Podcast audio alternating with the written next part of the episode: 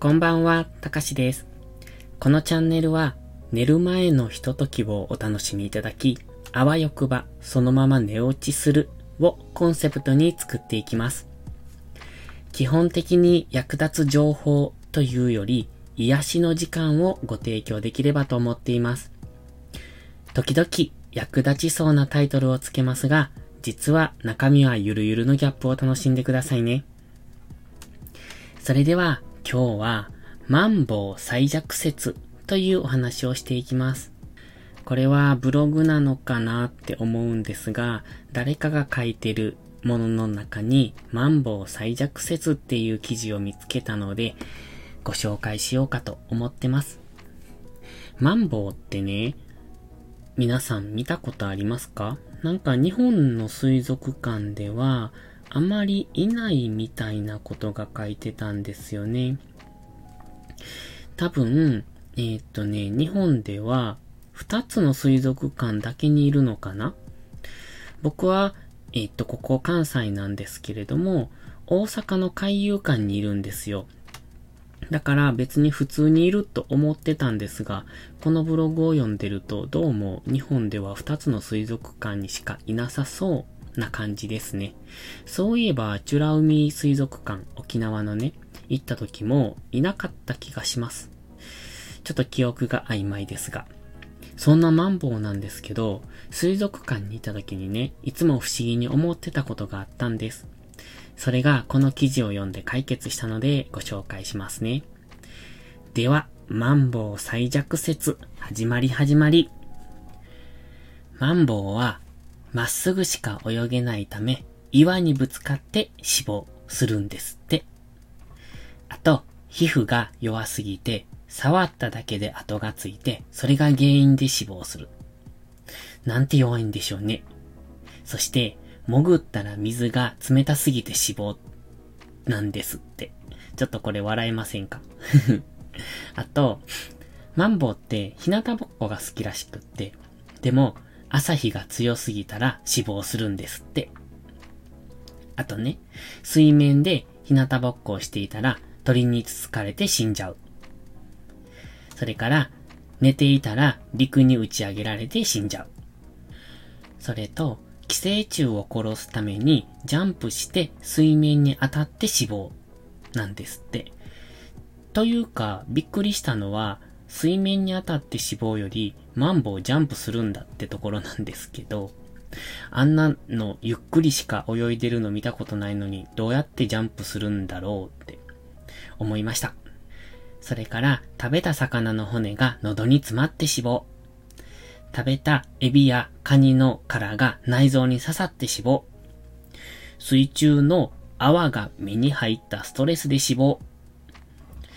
海水の塩分が肌に染みたショックで死亡。と、まあ、なんというか、すごく虚弱体質という、そんな伝説があるそうです。実は、これ今はもう、えっとね、これはデマだっていうことが、うん、言われてるらしくって、本当にデマみたいなんですよね。ただでも虚弱体質なんだろうなっていう感じは受けます。この真偽のほどはネットで調べていただいたら出てくると思いますので、マンボウ最弱説で検索してみてください。でね、これで思ったことがあります。海遊館のマンボウって見ていただいたらわかるんですが、なんかね、水槽の中で保護シート、保護膜っていうんですかね。なんか、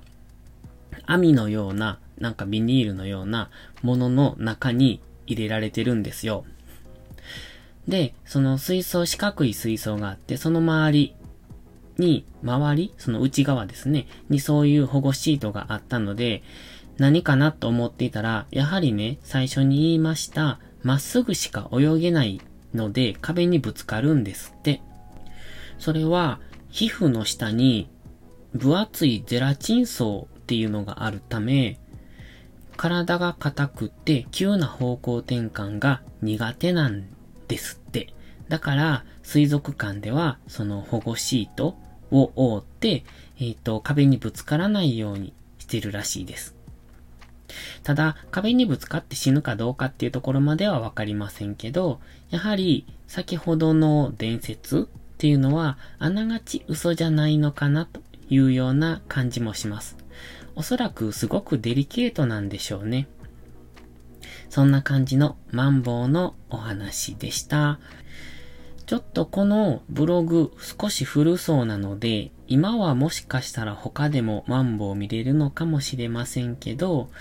関西にお住みの方でしたら海遊館が近くかなと。あと、茨城県の、